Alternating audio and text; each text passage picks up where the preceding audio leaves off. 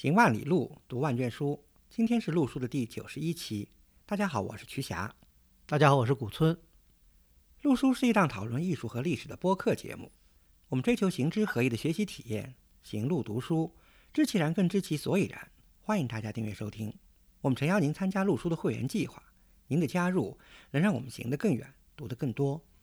有关会员计划的详情，请访问陆书八八点 com 斜杠 member。陆书之友微店是购买会员计划和会员通讯的主要渠道。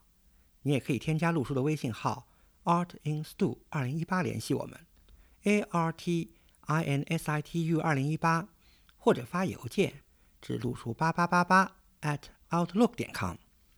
今天我们这期节目呢，讲一讲黑水城。可能很多人还不知道黑水城在哪里，或者黑水城有什么重要性啊？在上个世纪的中国，学界号称呢有这样一个四大考古文献发现：敦煌长经洞。王道士一九零零年发现了长经洞。其实跟敦煌长经洞类似的古代文献的发现呢，在上个世纪呢曾经有四次。除了敦煌以外呢，还有殷墟的甲骨、居延汉简，还有一个呢就是黑水城的文献。其实黑水城文献跟居延汉简的地理位置比较相近的，对吧？曲霞非常接近，都是在今天的内蒙古的额济纳旗东南部的汉代和西夏以及元代的古城。那么就从国际学术界而言呢，敦煌藏经洞跟黑水城的影响呢，比前两者更大。嗯，因为它不仅包含了是汉语的文献。还包含了有丝绸之路沿线的其他各种民族的语言，所以呢，在研究上呢，呃，更具有国际性。对国际性敦煌研究啊，以及黑水城文献以及艺术的研究呢，国际学者的参与更多呢，这个是毋庸置疑的。黑水城呢，确实是和敦煌齐名的上世纪的重要发现。我相信呢，我们听众很多呢。都听说过黑水城，但是对黑水城的具体内容、对黑水城出土的文献、对黑水城出土的艺术，可能呢具体情况呢不甚了了。所以呢，我们想就利用今天这个机会呢，帮大家一起梳理一下。嗯，敦煌已经大家如雷贯耳了，黑水城相比之下好像为人所知的还比较少。那么我们呢，先具体的从一个历史跟地理的概念来给大家介绍一下黑水城。黑水城呢，在我国的西北部啦，是在今天的内蒙古阿拉善盟额济纳旗，就是达莱呼布镇的东南二十五公里的这个地方。其实离中蒙边境啊，也不太远了，基本上就是在阿尔泰山南麓戈壁大沙漠的南边。黑水城，黑水城，顾名思义，应该也跟水有关系吧？对啊，它就是因为黑水流经而得名的。这个地方呢，原来也是我们所谓的讲草原丝绸之路的一个重要城市。它是戈壁以南嘛，黑水河下游绿洲的最后一个，可以说是一个补给站。刚才曲霞老师讲到的草原丝绸之路呢，其实相对来说是跟我们从河西走廊通往西域的丝绸之路相比的，是另外一条对西边的孔道。今天那个黑水城不是在额济纳旗吗？那额济纳呢，其实是个古音，它的来源就是早期的党项语。大家知道党项族啊，就是我们这个西夏统治民族党项族，它就是来源于党项语的这个发音。就是额济纳，额济纳其实就是黑水城的意思。这个地方用英文称呼叫哈拉霍托。对，哈拉霍托呢是蒙古语黑水城的意思。其实讲到黑水城，或者有时候讲到就是黑城吧，对对吧？嗯，就是其实呢，如果大家要去查一下呢，其实叫黑城的古城还不止我们今天所说的这个地方这一处。如果大家去查一下全国重点文物保护单位的这个名单嘛，你查到的黑城遗址并不是鄂济纳旗的这个黑城遗址。嗯，我知道张掖那边有一个，好像那是甘肃了，对对吧？甘肃有个黑城遗址，然后在同样是内蒙古的赤峰地区也有一个黑城遗址，是这个情况。就是黑城遗址啊，其实在二零零一年，也就是在我们的第六批全国重点文物保护单位的时候呢，已经公布为国家重点文物保护单位了。啊，以后呢，它又和第三批的居延遗址合并成一个单位了。所以我们今天要了解国保单位这个内容呢，就是要到居延遗址去了解一下。其实呢，我觉得这个归并呢有一点历史上的一些纠葛，因为什么呢？我们刚才讲到居延遗址，实际上是跟我们前面讲到的居延汉简有一定的关联。它主要是时代是汉代以及前后。对。而我们今天要讲的这个黑水城遗址呢，其实主要是涉及到了这个汉代以后，大概要要近一千年、一千多年了。党项人西夏，西夏跟元代的元蒙古人元代的这个历史，但是也就说明一点吧，就说明这个地。地方地理位置特别重要，确实是草原丝绸之路的一个重要一站。因为居延汉简都是出土在那些汉代的风随里的嘛，对，就是当时就是重要的军事要地。其实这种情况呢，一直延续到了 明代初年。讲黑水城，我们首先要给大家概括一下一些历史背景。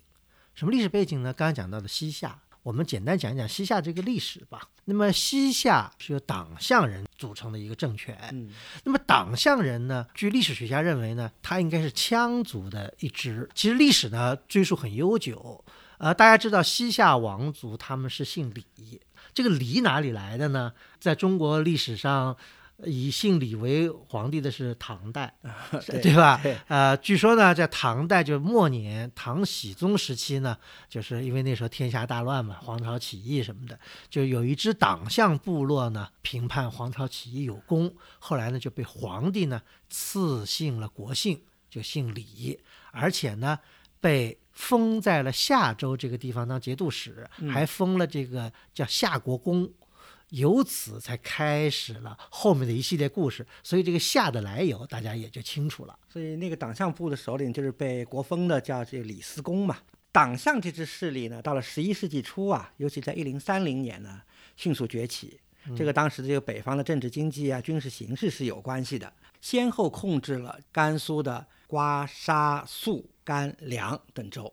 大家最近看什么电视连续剧也有涉及啊，像宋神宗啊、宋仁宗的，其实就在宋仁宗的宝元元年，也就是公元一千零三十八年呢，李元昊呢就在兴庆府，就今天的这个银川吧，银川附近，对，就称帝了，都受到中国影响啊，称帝就是最大的政治成就，称帝完了自建年号，国号呢叫大夏，基本上就包括了今天的宁夏呀、甘肃啊、内蒙、陕西北部。这样的一些地区，黑水城呢，就是在它的境内，就是西夏北方边地的一个重镇。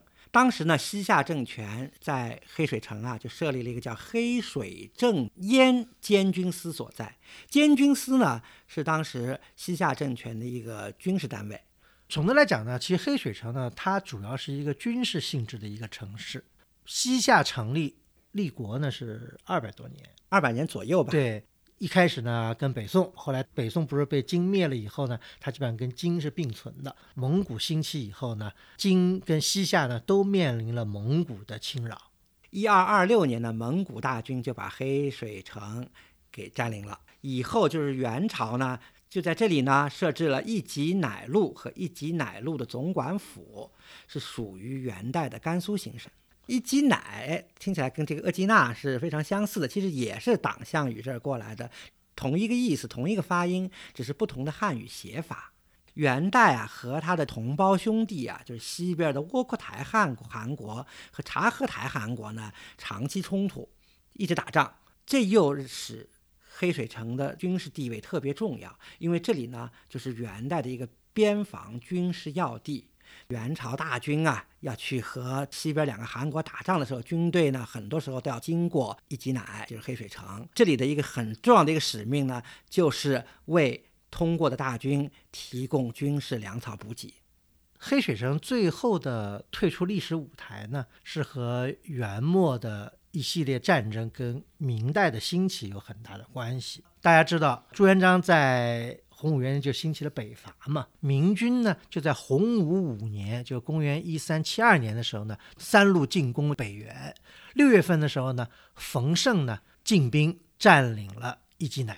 这里面有些反复。冯胜后来班师回朝以后呢，北元后来又重新回来。到了后年，就一三七四年的时候，李文忠呢又来打到这个黑水城。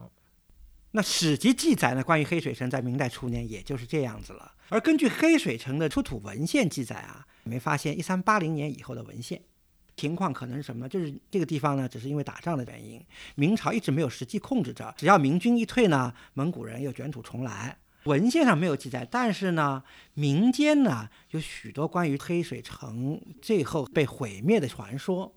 流传的最广的一个传说呢，就是鬼城。怎么回事呢？说是后来呢，这边又有蒙古人占据，然后反叛明军，然后明军呢在这里进行围城。呃，守卫黑水城的末代蒙古将军呢，坚守城市嘛。明朝人采用切断水源的这个方法，逼着他这个投降，让他没办法了。这个将军呢，后来就疯了，把家小全部杀死，然后自己自杀。临死之前呢，把他的所有财宝呢，都埋在了这个黑水城里。这个蒙古军突围的时候呢，被明军全部歼灭，黑水城里的人全部被杀掉了。这是当地的老百姓呢流传的一个传说，说这里闹鬼，所以很多时候呢，老百姓都是不接近这个城市的。但另一方面呢，又说这里埋藏有很多财宝，所以又吸引了很多人呢，经常到这个城市的废墟里呢去寻找财宝。那么从这个传说呢，大概也能看出两点。一个呢，就是黑水城的废弃是跟战争还有呢水源有关系。这一点呢，后来在考古学家的这个考察中呢，也得到一些印证，就是说沙漠地区嘛，没有水的话呢，这个城市自然就会消亡。那么还有一点呢，就说明呢，黑水城呢是埋有了大量的财富。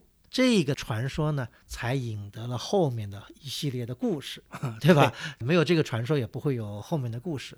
那大家知道，我们其实节目以前也多次的讲过，在十九世纪中后叶以后呢，欧洲的各大列强都掀起的一系列的针对这个亚洲大陆的探险啊、考古。呃，我们以前讲过英国、德国啊，嗯嗯。今天呢，我们讲讲。另外一个我们北方的邻居俄国人，俄国人实际上对于西北的觊觎也是很久的。那当然了，对，以前我们讲的少啊，今天可以利用这个机会啊讲一下。就是在一八八零年代啊，当时在中亚，甚至南亚以及包括部分东亚地区的这个国际争夺上啊，英俄矛盾是非常尖锐的。嗯，就是英国和俄国呢，持续在尤其是中亚地区展开了激烈争夺。有一个地方非常有意思。是英俄呢都非常重视的，而且呢也都在那里设立了领事馆，明争暗斗。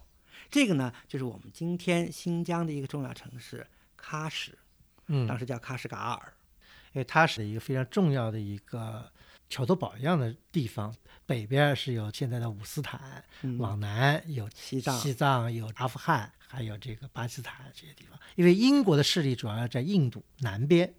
俄国的势力是在北边，对，南边跟北边中间地带就是新疆啊、西藏啊这些。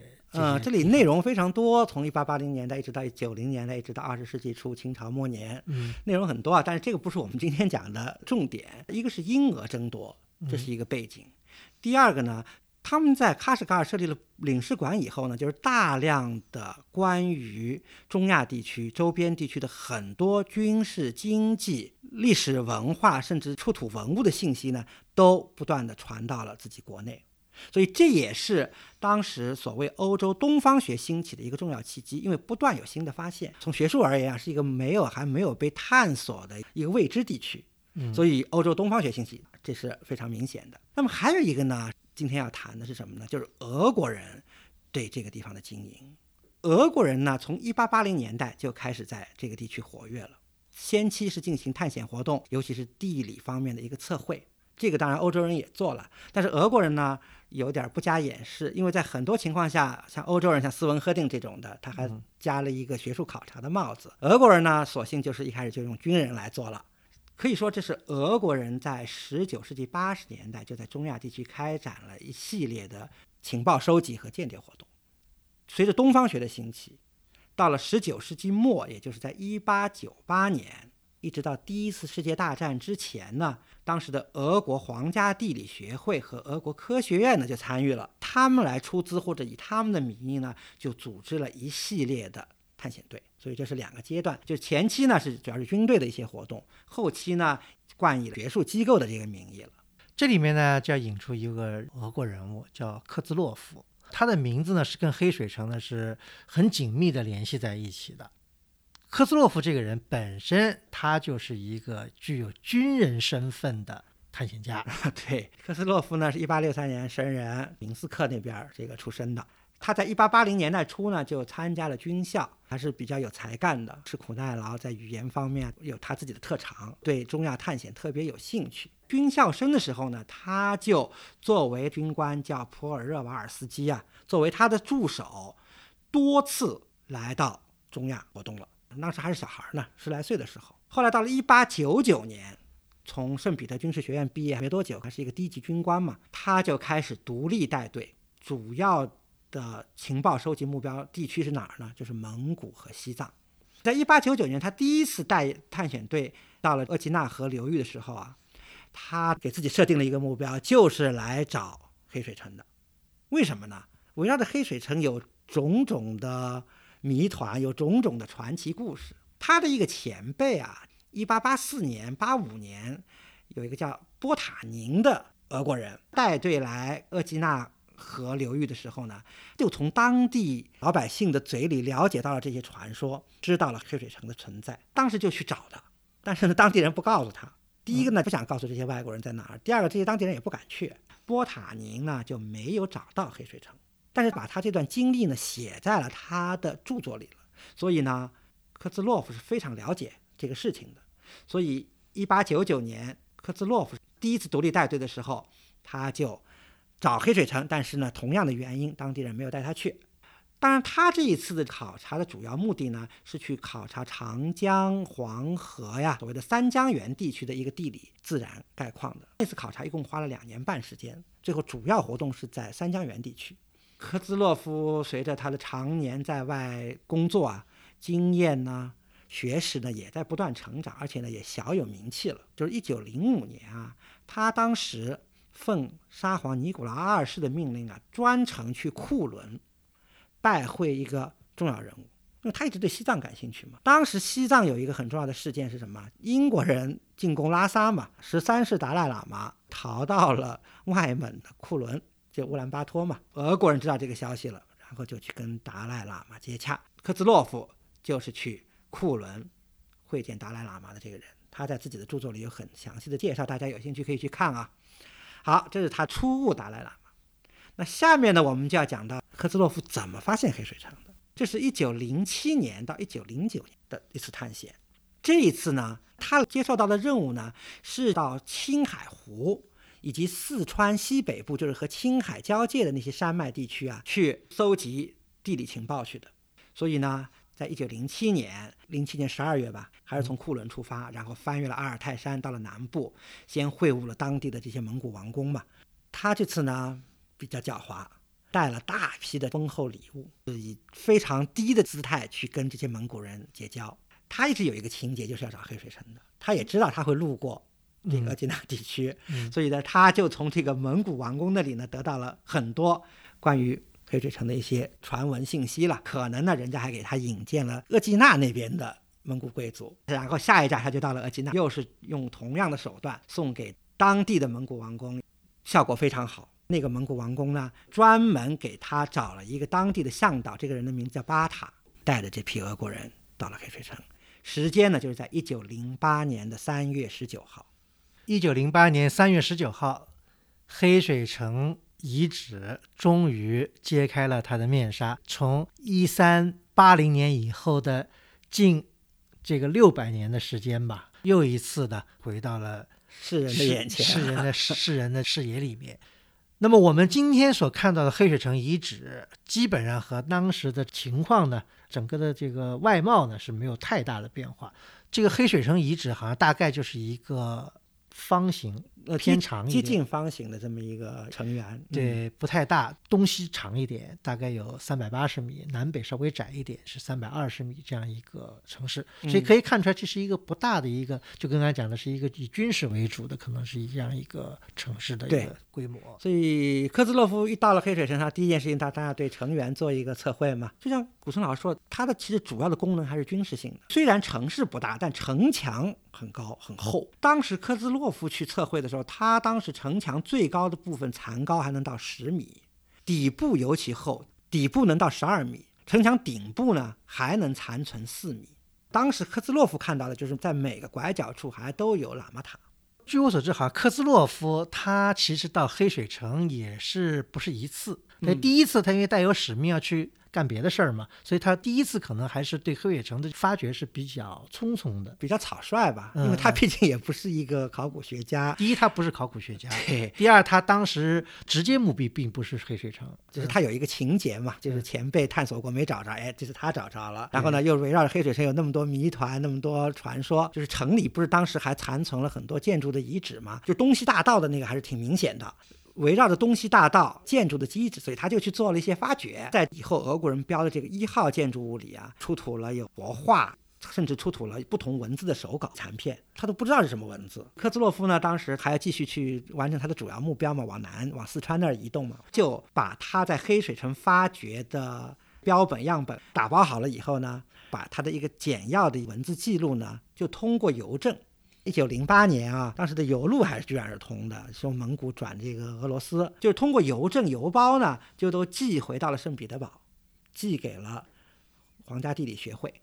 寄完了以后呢，他就继续向青海、向四川出发了。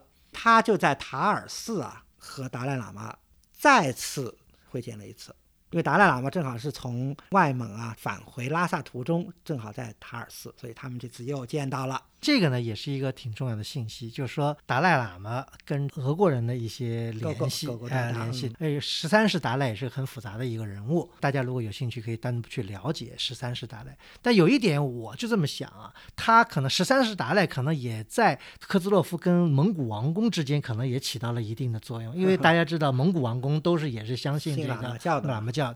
达赖喇嘛其实，在蒙古王宫中间也是有非常高的声望的。那当然了，对，因为他也是见过达赖，和达赖互相交换过礼物啊，还留下照片，所以蒙古人肯定高看他一眼。我觉得这个和他发现黑水城应该是有一些关系的。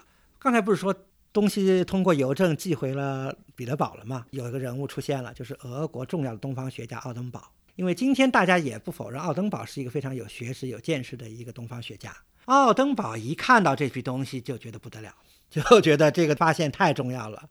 所以他就第一时间将黑水城被发现的信息呢告诉了欧洲东方学者，而且在皇家地理学会的刊物上第一时间发表了。第二个，奥登堡致信科兹洛夫说：“你不要在三江源、青海湖继续活动了，马上赶回黑水城去继续发掘。”科兹洛夫接到信了以后，马上就掉头了嘛。前面是一九零八年，他就在一九零九年的五月份第二次回到了黑水城，因为接到了任务嘛，所以他就进行了大规模的黑水城的发掘，在城的各个位置都出土了许多的文献。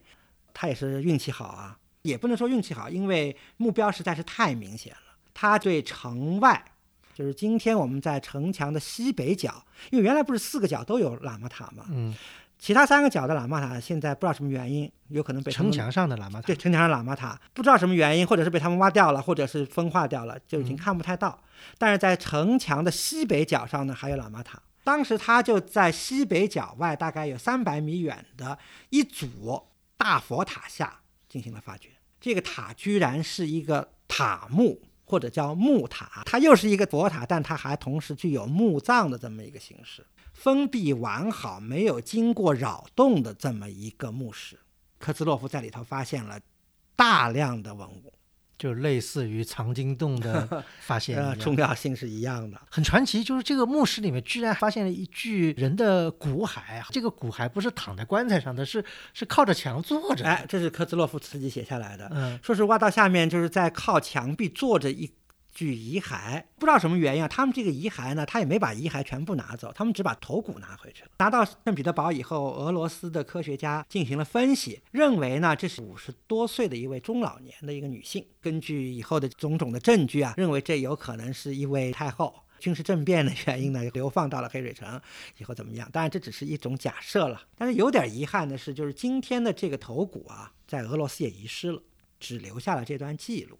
但是在我们今天叫它塔星史啊，或者叫墓史啊，这里面出土的大量的文献，包括西夏文的、汉文的、藏文的，甚至有回鹘文的这些文献，包括两百多件佛教以及世俗题材的艺术品，包括一些泥塑啊，甚至还有一些小的金铜像、法器等等，甚至包括一些织物，这些东西呢，其实今天都完好的保存在。呃，艺术品主要是在阿米塔什，在东宫博物馆。文献部分呢，主要是在俄罗斯的东方研究所。大家知道西夏灭亡了以后呢，西夏文啊，党项的历史很多就被断绝了。这次一个很大的发现就是什么？就是塔青史出土了有上千件的西夏文的文献。对，这个是对以后研究西夏的政治、经济、文化、历史有很重要的作用。所以呢，它的这功效啊，呃，在某种程度上也跟这个藏经洞当时发现的这些东西，唐代的东西研究它是一样的一个意思。一个重要异性。对，在塔辛史底部啊。就中央它还有一个木杆，具体的结构是怎么回事，我们现在也不太清楚。就在这个木杆的周围啊，围绕着等身大小的泥塑佛像，二十几尊。有点遗憾的就是当时这些泥塑因为比较脆弱嘛，也体量也比较大，不方便把它们拿走，就就地把它们掩埋了，想以后找机会再来把它挖回去。后来到了一九二三年，当时已经是苏联了。科兹洛夫呢，又通过外蒙再次、第三次到达黑水城，想把它挖回去，结果呢就没有找到，反正就没有了。这个挺有意思的，因为大家知道另外一个探险大家这个斯坦因，有过相似的经历。他那时候在和田地区挖这个热瓦克遗址的时候，也是发现了很大的这个泥塑的佛像，对，都有照片，对，对吧？因为拿不走，拿不走，说也是就地掩埋了，以后就再也找不着了。但是斯坦因发现的那个像更大，而且年代更早，对，是，对，但是很有意思，反正都留下了照片。这个这个是挺有意思的，这个照片对留下了，我们能看到他把一些小的，比方最有名的那个双头佛，对，克斯洛夫，对，拿走了。但那个照片挺震撼的，咱们在会员通讯里面可以放上去给大家看。但是呢，也是一个谜团，这个很有意思。如果万一哪天 这些东西再能面世的话，那真是一不小的一个震惊。这也就不知道了，都是未解之谜啊。反正就是科兹洛夫对于黑水城的发现啊，他的许多旅行记录啊，这么多年在蒙古、在我西北地区的这些活动啊，他都把它写入了他的著作。今天已经翻译成这个汉语了。这本书名字叫《蒙古安多和黑水城》，大家有兴趣可以去看这部书。今天其实我们还是要对赫兹洛夫做一些批评的。评判批评吧，我觉得，因为从我们想获得信息、获得学术研究的一个证据而言，科兹洛夫是非常的令人失望的。他主要还是个军人，是个探险家，他可能在地理测绘方面很强，但是他距离作为一个学者的这个素养还差得很远。这个跟斯坦因是不好比的了。科兹洛夫呢，他的这些发掘啊，应该说他对黑水城的发掘是。缺乏科学性的，还是以寻宝为目的吧。他在黑水城找到那么多文献，具体位置在哪儿？今天我们其实是不甚了了的，只是大概，而且说的也非常的含糊。有一些照片，那照片是太重要了。对于木塔，包括木塔在内的许多建筑遗址的进行发掘，完全可以是破坏性的。比如说他挖那个大木塔，他就整个把那木塔从上到下给揭掉了。所以我们对那个木塔的结构、塔心史是什么样的，它和木史关系，这个完全没有概念。而且对这个木塔里出土的大量的文物的位置，我们不知道，因为种类很多啊。你佛画放在哪儿的，雕塑放在哪儿，法器在哪儿的，文献在什么位置，都是一笔糊涂账。这个塔反正就给它挖没了。所以我们今天知道的，只有这些从塔里移出来的这些东西和剩下的这几张照片和它含糊不清的一些技术。一个是非常遗憾，一个呢，我觉得我们。作为，尤其是我们作为中国人来说，肯定是对这种行为呢是要呃有一自己的一个评判标准。让我比较惊讶的是什么呢？因为我在做这期节目的时候呢，也看了近年的一些学术的文章哈，居然有些学者还在替科斯洛夫鸣不平，认为不应该小看，说说科斯洛夫把这些东西也没有据为己有啊，也是拿出来作为一个研究材料。我觉得这些研究的这个学者的立场可能还是有些偏颇的。而且科斯洛夫他最多定义为自己只能是一个探险家，说的难听一点，他就是个间谍，他根本离一个考古学家还差得很远。很多西方学者也是瞧不上他吧，对，所以我觉得，我觉得中国学者更不应该替他来张目了。岔开去啊，就是不光有人为科兹洛夫张目，最近居然还有人为山中定次郎 张目。哎呀，说是他是什么促进中日文化溢美之词，我听的已经是实在是觉得已经震惊，三观都碎了。在某些方面，我觉得一些原则还是需要坚持的，这个是很重要的。科兹洛夫自己作为他个人来说啊，对于黑水城的发掘呢，已经到他的人生的最顶峰了，也为他以后在东方学界也好，在尤其在俄罗斯吧，获得了极大的声誉。所以他一回国呢，就被提升为上校了，而且呢，尼古拉二世啊，沙皇也高看他一眼。回国以后，当年就请科兹洛夫啊邀请到沙皇的夏宫，为尼古拉二世本人以及他宫廷的那些 VIP 啊做报告，嗯就用放幻灯的形式讲讲他这个黑水城的发现啊，出土了什么东西啊，这也是一次这个重要活动，对科兹洛夫而言也是人生个人的一个高光时刻。科兹洛夫呢，活到了一九三五年左右。具体他在苏俄时期的情况呢，我们了解的并不多。我们就知道他在二三年到二六年呢，又组织了一次以蒙古地区为主的一个发掘。他在阿尔泰山附近还发掘了大量的匈奴的这个墓葬。说明在苏俄时期他还是活跃的。除了科兹洛夫对黑水城有开创性的发掘以外，其实后面还有若干其他西方人到黑水城去进行了发掘也好，呃，探险也好。一九零八年的这个发现就在欧洲引起了轰动嘛，就吸引了一九一七年啊，当时斯坦因第三次的这个中亚考察，斯坦因就在一九一七年呢也到了黑水城。斯坦因在黑水城待的时间不长，待了八天。黑水城又经过科斯洛夫已经那么长时间大规模挖掘过了，但斯坦因还是厉害。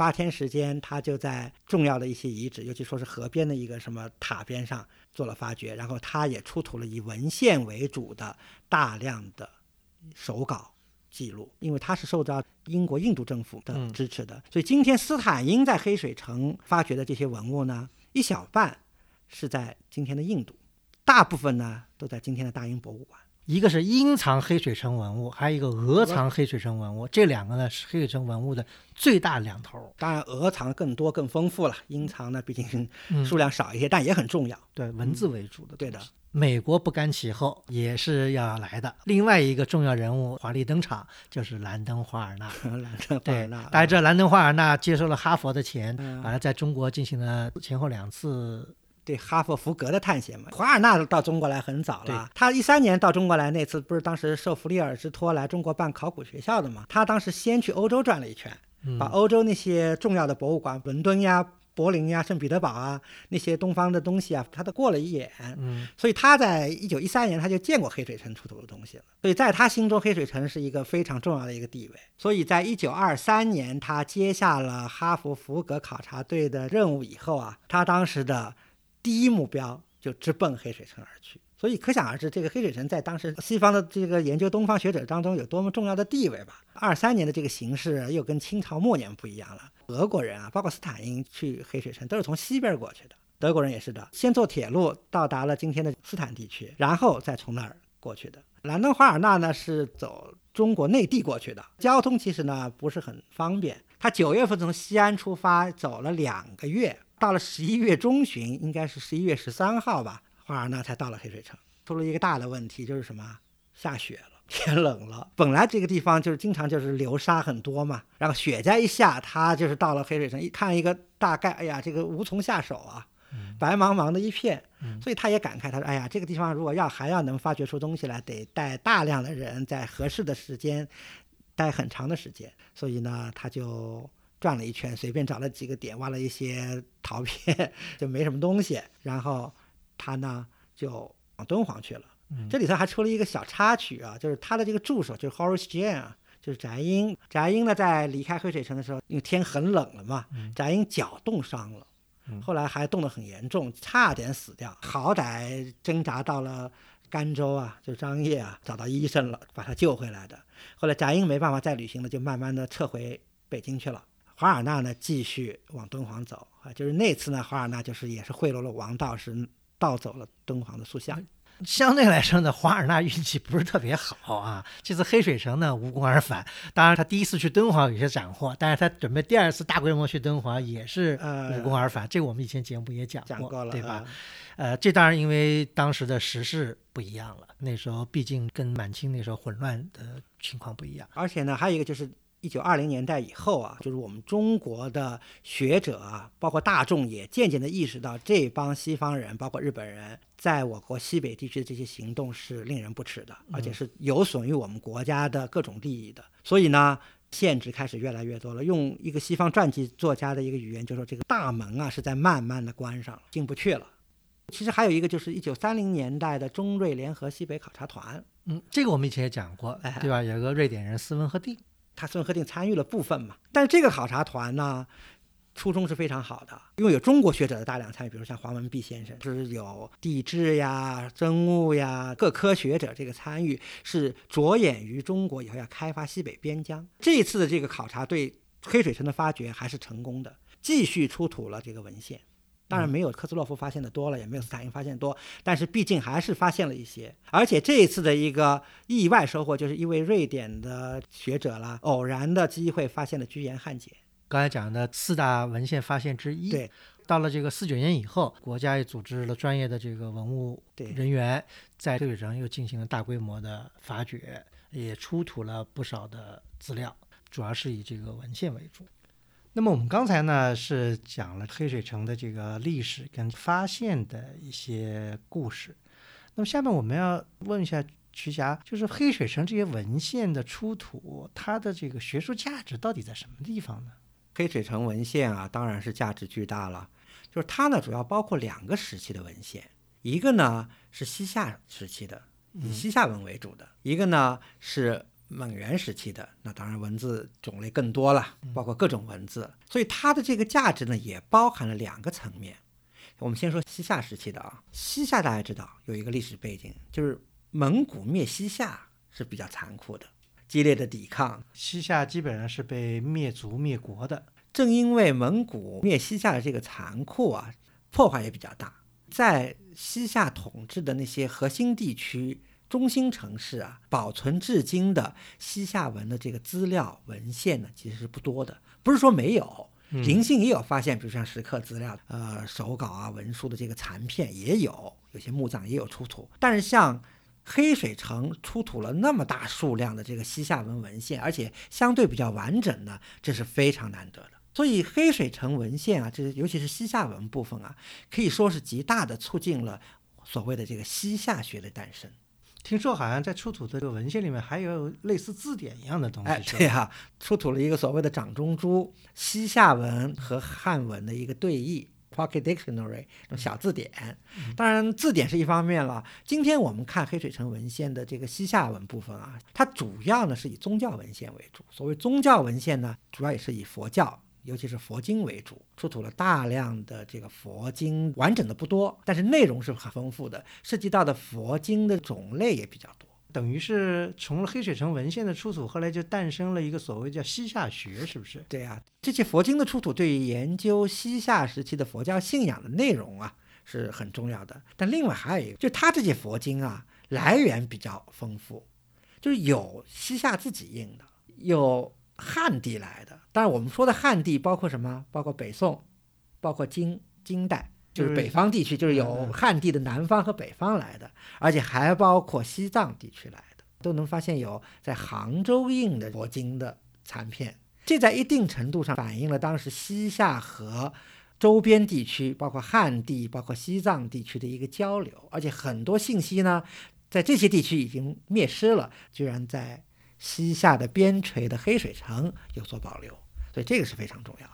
刚才讲的是西夏，那么蒙元时期的文献呢？其实重要性一点都不逊于前代啊。其实我们还再补充一下黑水城的一个在蒙元时期的重要性啊，因为现在考古学家基本上已经认为什么，蒙元时期的黑水城呢，要比西夏时期的黑水城的规模更大。大家一般认为，今天我们看到的黑水城的城址的东北的这个四分之一的部分啊，嗯是西夏的故城。以后到了蒙元时期呢，它扩建了，比以前呢大了四倍。这就说明它在蒙元时期作为一个边疆城市的重要性，还比西夏时期还更重要了。而且还有什么特点呢？就是在黑水城出土的蒙元时期的文献啊，主要是世俗题材的，出土了大量的军事和民事的一些公文，官方和民间的一些信札来往，法律文书呀，一些税务记录，甚至账本啊，就林林总总这些东西，对于研究蒙元时期西北边疆地区的政治、社会、经济重要的一手史料。还有一个特点，就是在一三六八年元顺帝北逃以后，就是所谓的北元时期啊，当时在黑水城还出土了北元时期的部分文献。很多都是有明确纪年的，比如说宣光元年啊、宣光二年啊，什么都有的。因为大家知道，明朝人修元史是修的比较粗糙的，因为有时有语言的隔阂在里面。对，所以很多信息呢是不准确或者不完整。通过黑水城出土的北元时期的这个文献呢，可以对重构蒙元史以及北元的部分历史呢，都是有很大的这个帮助作用的。就说这蒙元时期的文献，好像除了呃汉文跟蒙文以外，还有别的很多种文字。对呀、有像回鹘啊、藏语啊、梵语啊、阿拉伯语，甚至还有叙利亚文。当然嗯数量比较少了，有大概几件，而且这叙利亚文很有意思，都是和景教有关系。这又是一个非常重要的一个呃研究这个中外交流啊、民族宗教交流的一个重要的史料嘛。好像在黑水城还第一次出土了元代的纸币，对吧？哎哎，对，关于元代纸币的记载呢，原来只是在文献上有，实物第一次出现是在黑水城，这个意义也是非常重大的。近些年呢，随着现在这“一带一路”成了显学以后呢，这方面的这个研究呢，更加的好像蓬勃发展。嗯如果大家在知网这个搜索一下，可以发现近几年啊，对于西夏、对于黑水城的文献的研究啊，可以超过了以前几十年的总和。国家投入啊，对于学术的影响真的是非常重要的。录书节目呢，主要侧重在艺术史部分啊。嗯在黑水城出土的文献呢，不仅是有文字方面的，其实黑水城呢还比较引人注目的就是黑水城出土的一些艺术品。这些艺术品呢，主要是由俄国人发掘出来的，就是科斯洛夫在木塔里出的那批东西。叫俄藏。当然，我们因为是个艺术和历史的一个播客节目，其实这点呢也是我们比较感兴趣的一部分啊。时间有限，可以简单给大家讲，因为这个黑水城出土的艺术啊，内容很丰富，是一个大坑啊。我们这儿只能先浮光掠影的简单的介绍一下它的一些重要性，还有一些它的基本内容。刚才说了，它都是科兹洛夫从那个木塔里发掘出来的。它有一个什么特点？第一个，时代很明确，十二世纪末到十三世纪初。第二个呢，因为它是塔木嘛，出土的呢大量以佛教题材的西夏文物为主，形式呢也是比较多样的，基本上反映了西夏佛教啊，就是显密融合、汉藏融合。在汉藏融合的之外呢，它还包括了部分就是早期的这个回鹘风的那种特点。我们知道西夏的皇室呢，基本上也都是笃信佛教的，从那个开国皇帝到后面，对吧？呃，虽然他跟宋代宋朝打仗，但是呢，好像一度还想什么去五台山朝佛什么的。对当然这是不可能实现的事情了。他们一开始呢，还是到北宋来求大藏经嘛，嗯后来还提出来去朝五台山。其实宋和西夏的关系一直是不是特别好，战多和少。西夏王室就是特别不爽嘛，他们就在西夏境内建了一个自己的五台山。今天我们在宁夏境内还有一个五台山，啊，对，这说明他们是特别信佛教。嗯还有一个什么特点呢？西夏尤其到了中后期啊，十二世纪末啊，西夏通过河西走廊和西藏的关系非常密切。藏传佛教大家知道，正好是藏传佛教后弘期嘛。后弘期的早期的阶段，就是藏传佛教各派还正在互相竞争、百百花齐放这么一个时期。当时呢，藏传佛教开始进入西夏，比较有名的一个事件就是当时呢，西夏的国王啊，从西藏请来了噶举派的上师。嗯所以我们简单说说，比如说我们在黑水城出土的那些佛画、卷轴画为主吧，当然都是以绢本为主啊。它的汉传系统、汉风化，它的题材，比如说弥陀信仰、接引大量的这种接引佛啊，还有比如说文殊信仰，而且文殊信仰基本上是和五台山结合在一起的。普贤信仰还有水月观音的图像也特别丰富。这些图像呢，我们基本上都可以和敦煌的西夏窟和榆林窟的西夏窟，尤其是榆林窟那著名的第三窟啊，很多在图像上、内容上其实是可以勾连的。这是汉传部分。藏传系统呢，藏传部分呢，今天我们在黑水城看到出土的文物，主要是唐卡还有曼陀罗。比如说有一件特别有名的十一面观音像那个唐卡啊，主尊是嗯十一面观音，然后上部呢是金刚五佛，然后两侧呢是四个天王，然后下边呢是和观音菩萨关系非常密切的四位马头明王啊、大白伞盖佛母啊、魔力之天啊、绿度母，类似这样的唐卡呀，藏传系统的。现在我们也不好说它是不是就是西夏本土做的，因为呢。它在题材、在风格、在图像上都非常丰富、非常多元，而且很可能呢，就是从藏传地区引进的，而且它还不是从一个地区引进的，可能是从后藏、前藏其他地区。这些图像啊，现在其实在西藏大部分其实都已经没有保存下来，居然在黑水城有它的这个作品。对于我们今天了解，尤其是在十二世纪末到十三世纪这个卫藏艺术的这个形成啊，是有重要的这个研究价值的。除了藏秘以外，好像听说这个黑水城出土的艺术作品里面还有关于汉秘题材的作品。对，就是同样道理，就是西夏黑水城这些艺术品里保留了很多西藏丢掉的东西，它还保留了其实汉地丢掉了许多东西。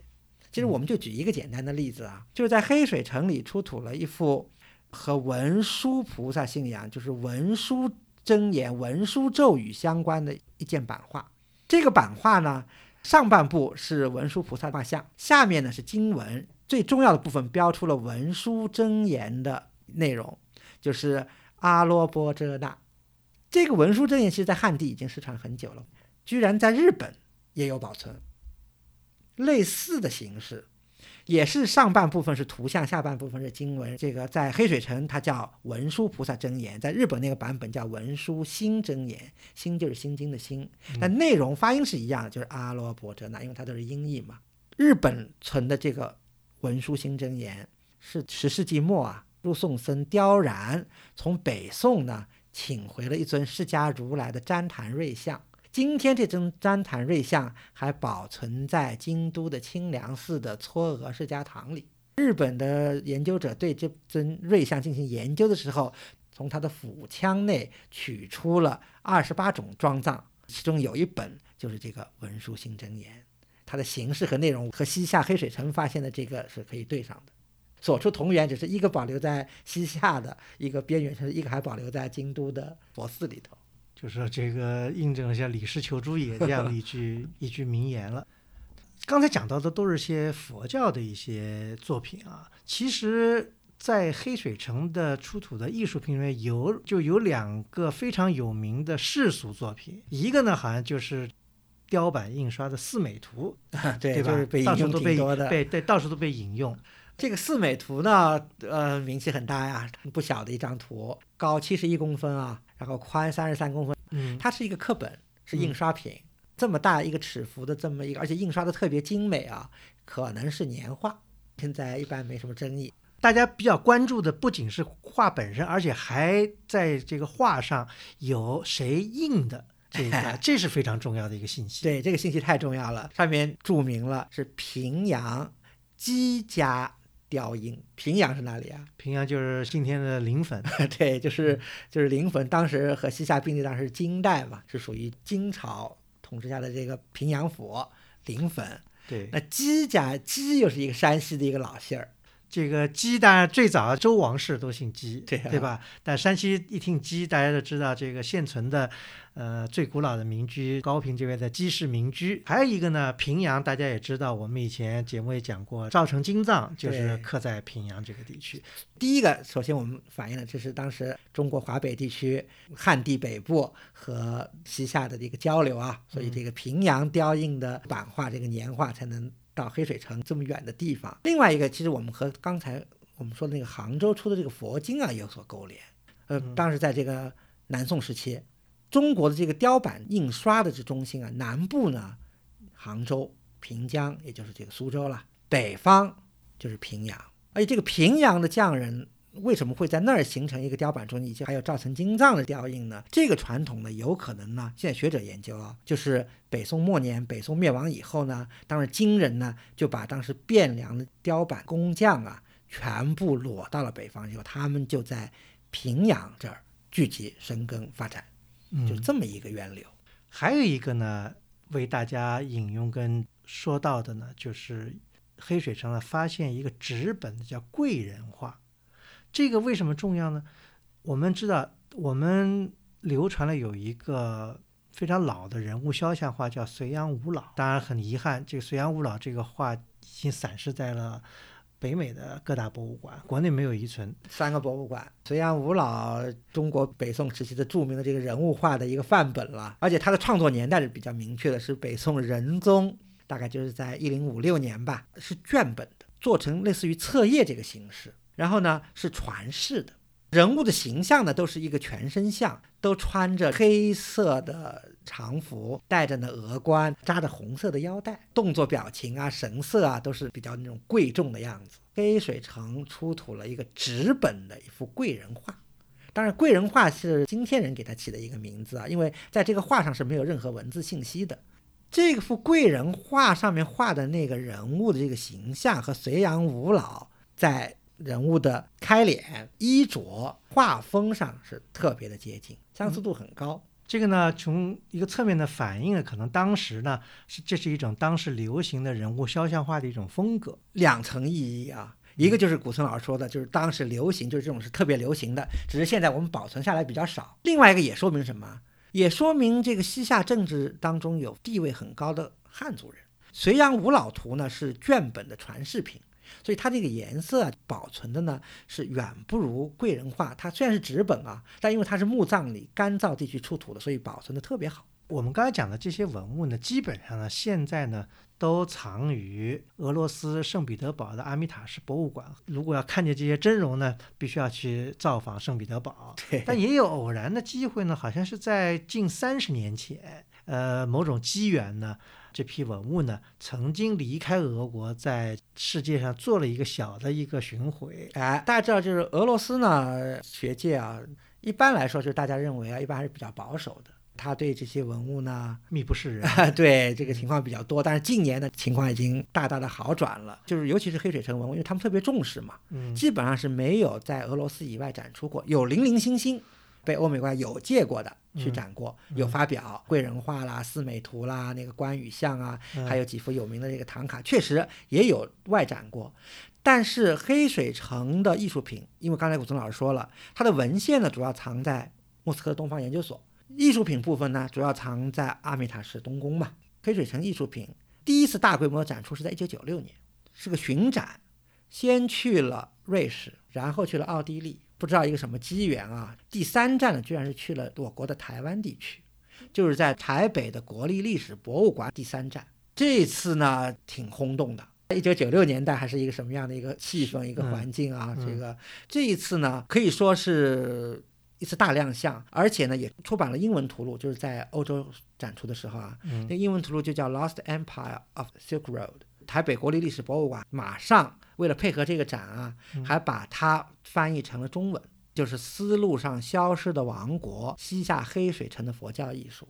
这古村老师，你知道吗？很多国内的学者啊，当然在九十年代啊，第一次就是通过了这本图录，才看到了黑水城出土艺术品的高清图像。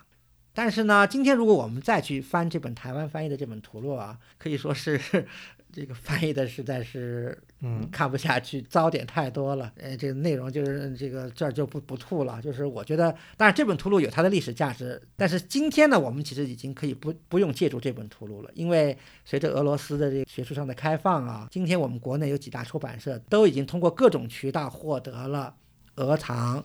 黑水城艺术品的这些高清图像，而且都已经陆续出版，呃，曲霞，谈谈你自己去黑水城的旅行经验吧。挺有意思的。因为我我学学生跟我那个在读博士的时候导师有关系，就是嗯那个夏老师 Steinhardt 啊，嗯，他我记得夏南希老师，对对，夏老师，呃，我记得就是有一次在讨论那个暑期的一个旅行的计划的时候，哎，夏老师就特别的 激动的说：“哎呀 c a r a h o t o 嗯，在他心中这 c a r a h o t o 好像是一个神一般的存在，我不知道他怎么会有这样的情节。他从八十年代初开始就走访国内，但是黑水城他一直没有去过。然后他讲过很多次，哎呀，我们要去黑水城啊，什么时候能去黑水城啊？谁谁谁去了黑水城啊，他还没去，什么什么的。后来大概我们在计划一次夏天的旅行的时候呢，我都给他订了票了，给他订了机票，还租了车，是订到嘉峪关的。黑水城是酒泉过去是最近的，只要开几个小时的车。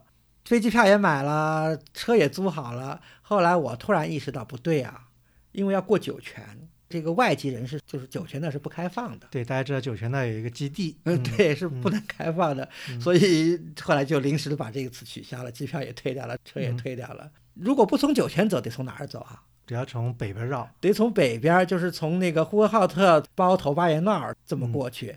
嗯当时因为还没有高速公路，从包头到额济纳得开二十多个小时单程。当时想着实在是 mission impossible。后来呢，就是夏老师去黑水城的心愿总算完成了，嗯这是也和 G 七高速公路啊，就是。京新高速公路修通有关系，所以就在高速公路修通不久呢，我和夏老师还有一位嗯韩国的一个研究艺术史的一位学者，飞机是到了兰州，先去了阿拉善门，额济纳是属于阿拉善门的。当时为什么呢？先想去看一下那个博物馆，很可能有些文物在博物馆，确实还是有一些可看的。我们从阿拉善门再驱车到达额济纳，所以这个时候就感受到了中国的辽阔了。